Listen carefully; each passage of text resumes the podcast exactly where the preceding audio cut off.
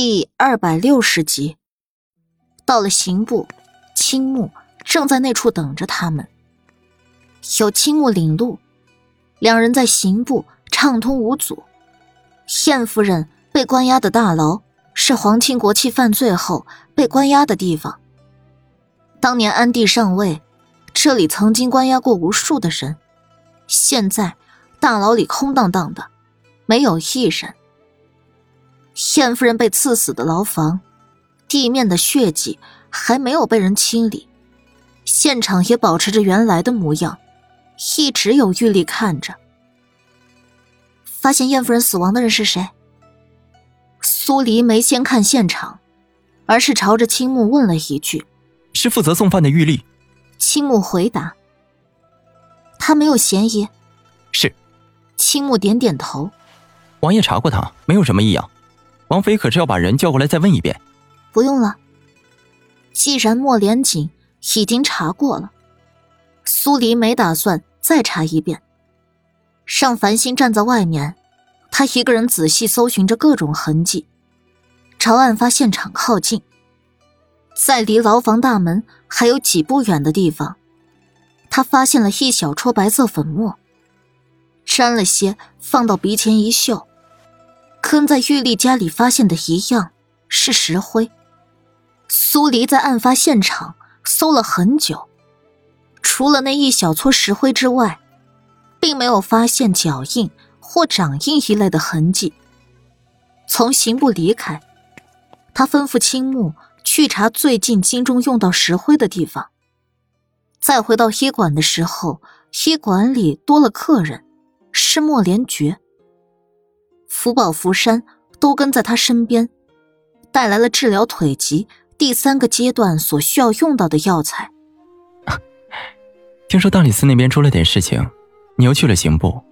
如若太累，我明日再来。莫连觉看出苏黎满脸皮色，立刻暖心的开口。苏黎摇摇头，在他的轮椅旁边坐下。我没事，歇歇就可以了。再有。有大娃做副手，许多过程都可以由他来。那便要辛苦你了。莫连觉冲苏黎笑了笑。去刑部有发现了吗？没有。关于石灰，苏黎谨慎的没有跟他说，倒不是因为不信任他，而是关乎到命案，这是正常的保密程序。别担心，总会有发现的。莫连觉安慰了他一句。啊，我向来坚信，没有完美的犯罪手法，只有不完美的破案人员。苏黎抿抿唇，把视线投放到装放药材的盒子。反正他现在也在歇息，干脆把药材拿了出来。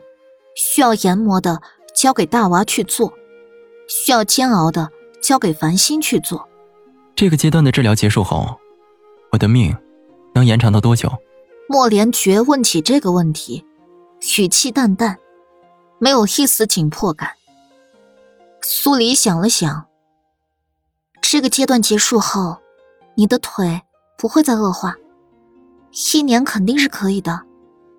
第四阶段需要用到的药材很难找，不过有一年的时间，大概也不难。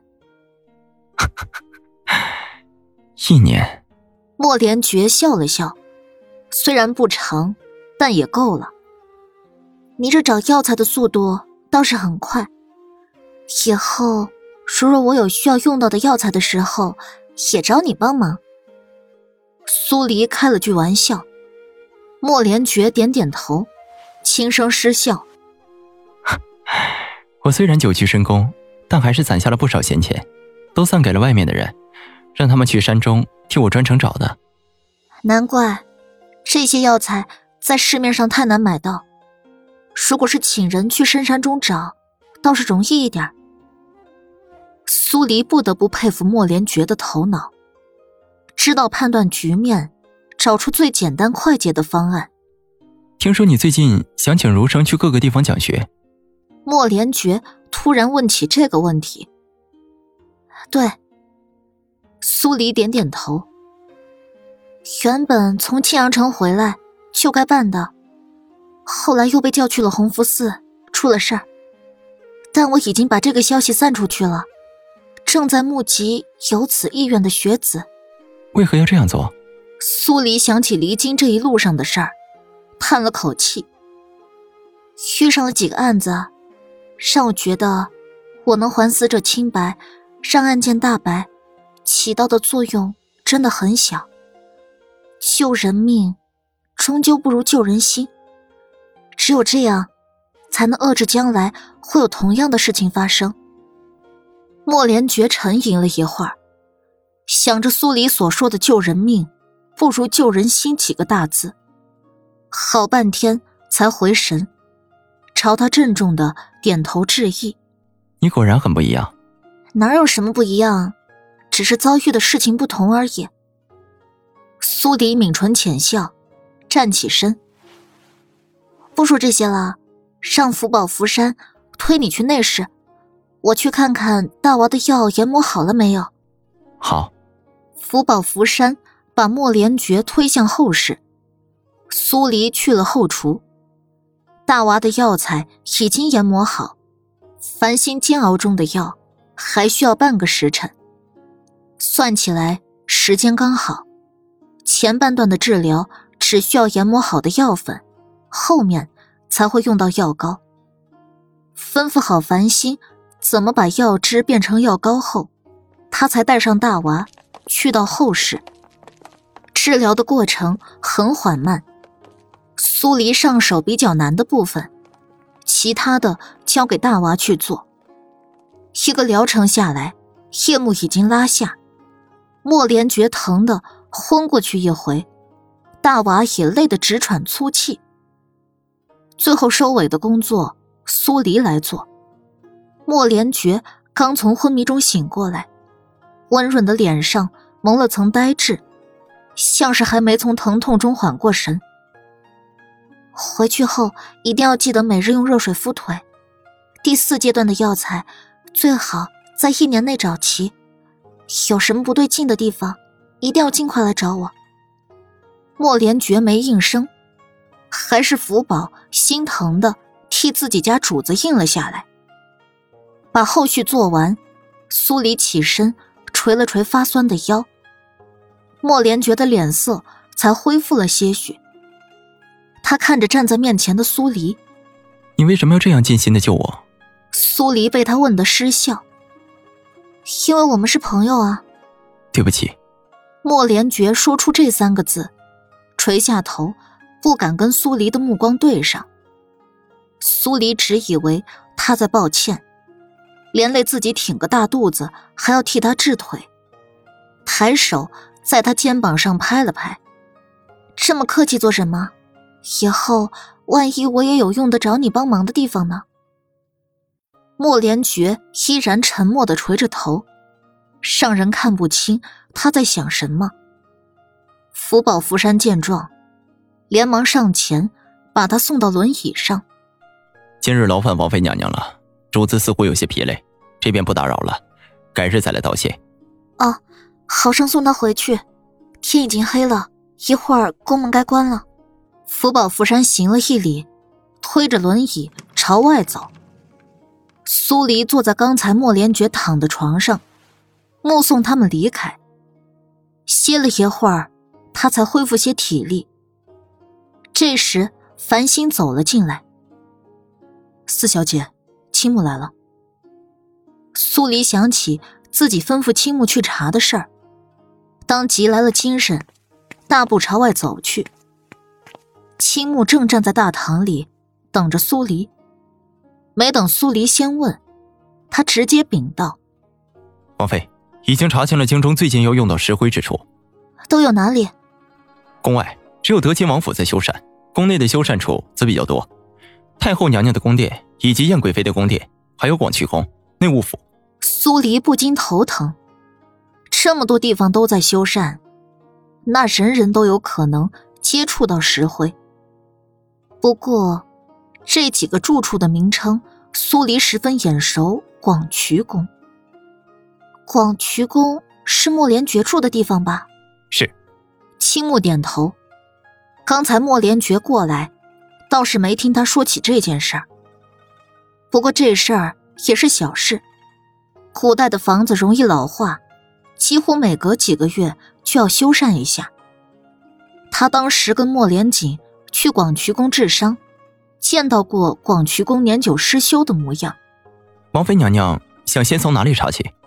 青木问道。苏黎揉揉发胀的太阳穴，石灰是一条重要的线索，在没有其他线索出现之前，他只能沿着这条线索往下查。德亲王府先放一边，你去查出入宫门的记录。青木离开，繁星有些不懂，四小姐为何不查德亲王府？燕婉虽然跟莫连运。有某些牵连，但他肯定不想莫连运知道关于他的秘密，所以，他不会找莫连运来办这件事儿。苏黎解释给繁星听，繁星点点头，面无表情的去柜台看他的剪纸行去了。苏黎失笑，跟大娃讲解了一下医书中难懂的地方，等他没什么问题要问后。才带着青羽回王府。这一晚，莫连锦还没赶回来。直到第二天的中午，莫连锦才带着开光的寿字赶回了都城。由于要把寿字送入宫，需要费一番礼节章程。苏黎等来了青木送出入宫的记录册给他，也没把莫连锦等回来。仔细翻着案发那天的记录册，出宫的人数不胜数，宫女、太监、嬷嬷，还有上早朝的官员，以及宫里养着的皇子、皇女。在记录册里面，大多数人名对苏黎来说都是陌生的，倒是有一个人名让他眼熟，正是昨天推莫连觉去医馆治腿的福宝。莫连觉腿脚不便，让福宝出宫替他办事儿，也算正常。苏黎只能让青木先查从燕婉宫里先出去的人，另外，要四下寻找那个玉丽的尸体。只有尸体出现了，他的推断才算正确。而尸体总会留下些有用的线索。过了一会儿，宫里来了人请。说是安帝安排了晚宴，要他即刻入宫。绿芜绿柳帮他梳妆好，楚嬷嬷说什么也要跟着去。苏黎就跟楚嬷嬷一起上了马车，入宫赴宴。到了宫门才发现，苏浅烟跟苏浅月都来了，正好撞在同一个点道。三人见面，苏黎淡定从容。苏浅烟跟苏浅月心思各异。进宫的路上，苏黎本来是在前面走的，没走几步，苏浅烟却追了上来。四妹妹留步。苏黎没搭理他，脚速不停。苏浅烟只能跟着他快走，小脸很快就泛红，喘起粗气。每一次。苏浅烟想赶上他，他都会加快脚速，尽量不跟苏浅烟挨得太近，免得出点什么意外，脏水全泼在自己头上。苏浅烟咬了下唇，体力不支的他渐渐跟苏黎拉开了距离，最后只能放弃，恨恨的看了眼苏黎的背影，双手攥成拳头。二姐姐。他不理你，你还赶着上，真是可笑。苏浅月走近，讽刺的勾了下唇，撩起耳侧的头发，故意把脖子上的吻痕露给他看。哎，这两日太子天天来我这儿，还真是有些吃不消啊。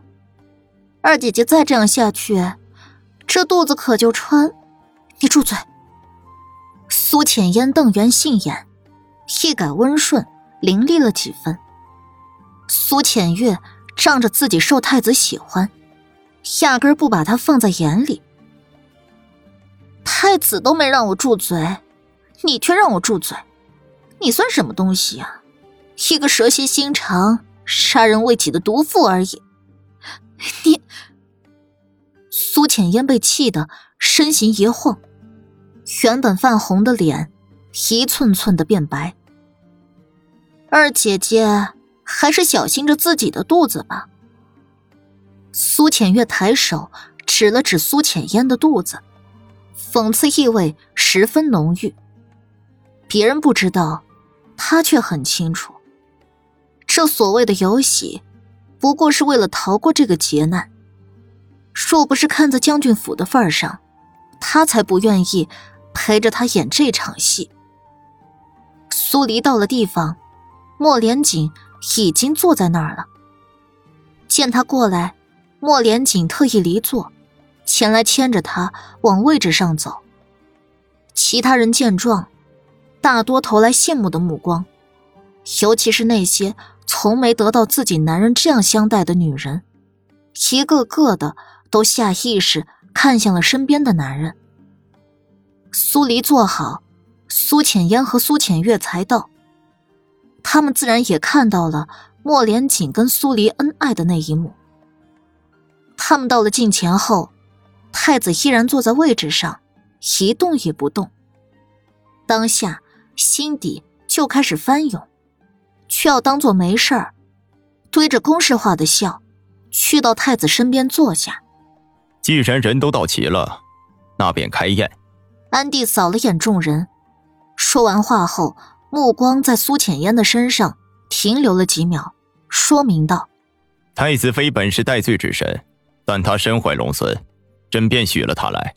其他人都在拍马屁，说什么安帝隆恩浩荡。苏黎没理会，看了眼莫连锦，放在桌案下的手跟他十指紧扣在一起，